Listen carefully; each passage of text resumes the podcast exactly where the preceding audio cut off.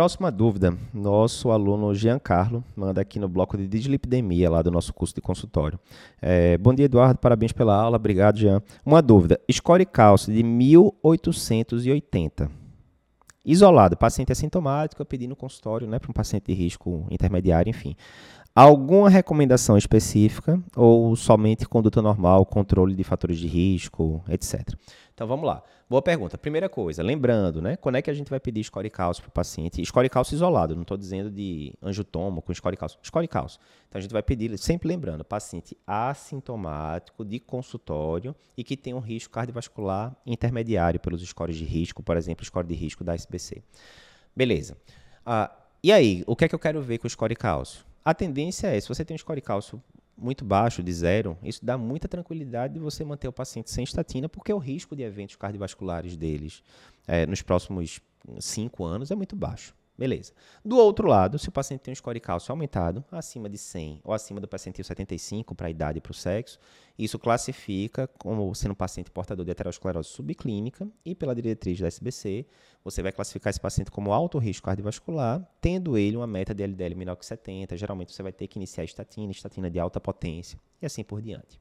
Então, beleza. Digamos que esse paciente escolhe cálcio 1880 e tem um LDL de 100 e pouco. Acabou. Vai ter que entrar com estatina, atova 40 ou 80 mg por dia, rosuva 20 ou 40 mg por dia e bola para frente. Eduardo, preciso usar aspirina para esse paciente com score cálcio aumentado?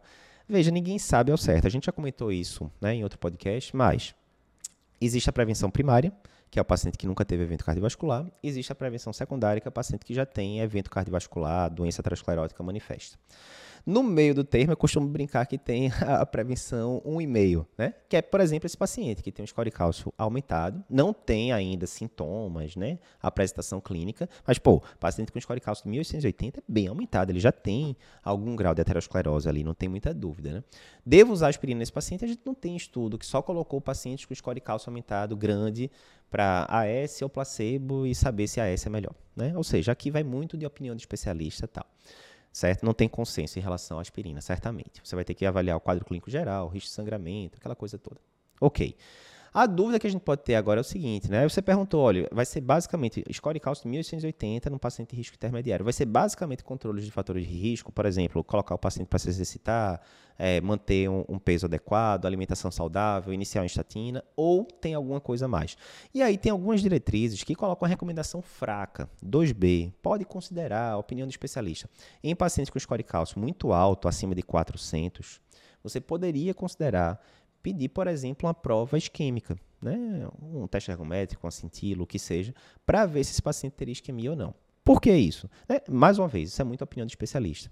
Quando você tem um score de cálcio cada vez mais alto, né? 1880 é um score de cálcio bem alto, a chance desse paciente ter coronariopatia relevante vai aumentando também. É garantido, Eduardo? Não, não é garantido. O paciente pode ter score de cálcio de zero e ter uma lesão crítica de 99% na DA proximal. Como é que pode isso? Ser uma placa totalmente mole, como a gente chama, né? não calcificada, gordurosa. Pode acontecer.